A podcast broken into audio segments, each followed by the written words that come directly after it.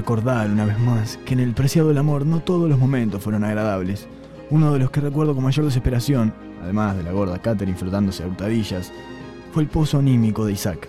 Nunca pensamos que aquel manantial de alegría se transformaría en algo lúgubre. Vamos, Isaac, arriba ese ánimo. Pensá que la vida tiene cosas lindas. Vos no podés estar triste, bajoneado. Es que no, Yuri, querida, no entiendes que no vemos lo mismo. Donde tú ves sol, yo veo quemazón. Donde tú ves agua, yo veo ahogo. Donde tú ves océano, yo veo un macaco que sufre doble personalidad y escucha historia patética. No puede ser, Isaac, me preocupa mucho tu estado. ¿Qué ves acá? Era un sentido figurado. Yuri, guarda esas tetas, hazme el favor. No te puedo ver triste, Isaac. Yuri, chica, no entiende que hace tiempo que la vida no me sonríe. Pero eso debe tener alguna explicación, me imagino. No todo tiene explicación. Ya ves, en este caso no la hay. La vida no me sonríe y nunca sabré por qué. Capaz que la vida va al mismo ortodoncista que Juan Carlos Celsa. Si es así, mejor que no te sonríe, Isaac. Isaac, pedazo de un llorón, pichón de valle, contale al capitán, o sea yo, ¿qué tiene, qué te tiene así deprimido, negro? No sé, capitán, la falta de sexo a lo mejor me está afectando. Es cierto, a veces a mí también me afecta la falta de sexo. ¿Cuándo, Yuri, querida? En el interín que salga un camarote y me meto a otro. A lo mejor es eso, lo que nos está afectando a todos. Ahí les tengo que dar la razón a los dos. Desde que se fue Valdemiro, este barco no es lo mismo. Perdón, me equivoqué. ¿De qué hablaban? La alegría del barco se había terminado. Era imposible reanimar a Isaac.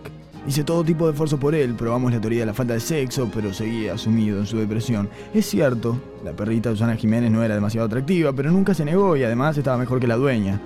Jamín se le escapó a Susana mientras ésta hacía sus ejercicios matinales, es decir, manducarse cuatro medialunas, dos bombas de chocolate, tres panqueques de dulce de leche y seis jugos naturales de naranja con sucaril.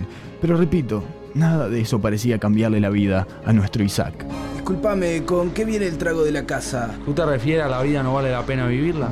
Trae vodka, querosén, jugo de coliflor, arsénico y una gotita de granadina para darle color y un sabor agradable. Noto que estás deprimido, ¿no? Oye, chico, ¿a ti no te conozco la convención de perspicacia? Isaac, tengo la solución para vos. Bajemos a la zona de máquinas y ahí vas a conocer el combustible de barcos. Trae la vodka, lo mejor que hay para la depresión. Chico, no quiero.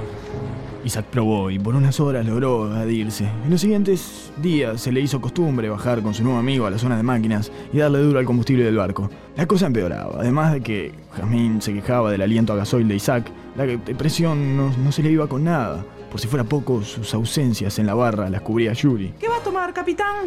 Eh, un whiskola, querida, quiero distenderme. Whiskola, eh, gin y vodka, ¿verdad? Perfecto, Yuri. Veo que has mejorado. La otra vez me serviste tequila y Fanta. Gracias, capitán. Tenemos que hacer algo. Isaac no levanta cabeza. Ah, está bien. Devolvé a Jazmín y probemos con la gorda a ver si mejora la cosa. ¡Llamen a Susana! No, capitán, no pasa por ahí. Debí imaginarlo. Traigan al albañil para que agrande la puerta del camarote de Isaac. Todo por la vaca platinada y la revolcada que le va a regalar a nuestro compañero y amigo. Capitán, el problema de Isaac es lo que no pasa por ahí. Aunque ahora que miro, probablemente la vaca tampoco. ¿Y qué haremos para recuperarlo, Yuri? No, a lo mejor con la música, a él le encanta. Lo mismo con el caso del sexo. Desde que Valdemiro no está en el barco, no es el mismo. Perdón, ¿de qué hablabas? Música, capitán, esa es la solución. Fue un gran error. Sin duda fue un gran error. Después de una serie de enredos, Yuri terminó trayendo a los fatales al preciado del amor.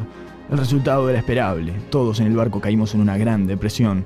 Incluso Susana Jiménez, a quien le agarró la angustia oral y su apetito se emparejó con el de un mamut macho.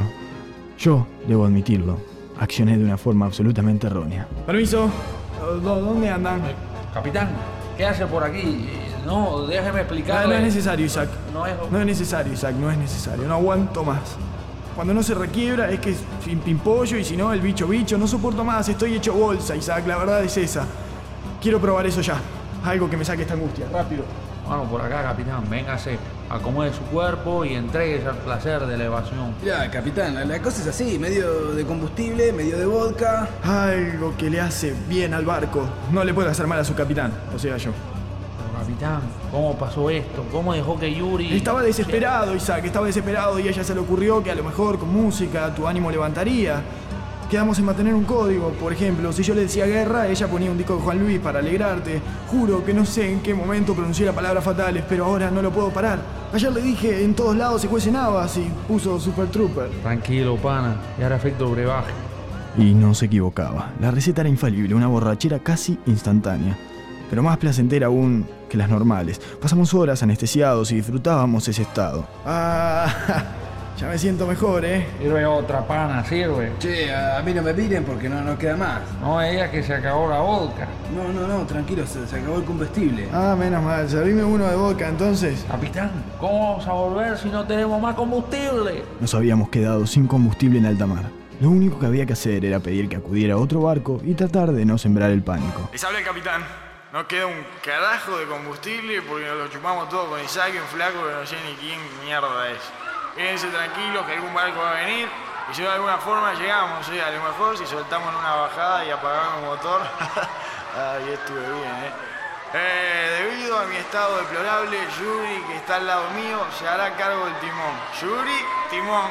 Hakuna Matata. Yuri, vos sos pelotuda, me pones esa porquería. ¿Dónde estoy pidiendo un tema, querida? Te estoy diciendo que tomes el timón. ¿en qué dios nos metimos por ese trago tuyo con combustible? Fíjate lo que es esto. Te pongas loco, Isaac. Se nos fue un poco la mano oh, nomás. Dame no... fuego, dame fuego. Tranquilo, tranquilo, Yuri, apaga eso. Lo que hicimos agasajar con fuegos artificiales. Lindo el Cuba, ¿eh? De 924. La noche inquieta está todo bajo control. La familia de ese hombre quería cremarlo cuando muriera, así que le ahorramos el trabajo. Manténganse serenos. No le pasará nada a este barco. Ninguno de nosotros morirá, y lo juro, sobre mi propia tumba. Y Yuri me está viendo. ¡Un alma sensible soy! Otra vez! No te pedí nada. ¿Qué pasó ahora? Dijo Pumba, Yuri. Dije tumba, no pumba, Yuri. A mis amigos. Basta, basta, por favor, Yuri, no pongas música. O pon algo tranquilo que cambie a la gente, que, que la calme, por favor. Lo que precisamos es calma. Les comento a todos que el barco tiene un gran sistema de reservas alimenticias. Lamentablemente las agotó Susana Jiménez, pero para la próxima ya saben, ¿eh? Ahora solo nos queda esperar otro barco. Todo este problema lo armé yo, chico, chico, qué desastre. Fíjate lo que es esto, me voy a suicidar. Y así fue. Vivimos en caos por un momento, pero luego de esa falsa alarma arribó el barco que nos rescató. Por suerte los pasajeros guardaron el secreto y le atribuimos el desastre al hombre que ardió en llamas. Que en definitiva algo tuvo que ver, ¿no? Una amistad corta, pero intensa.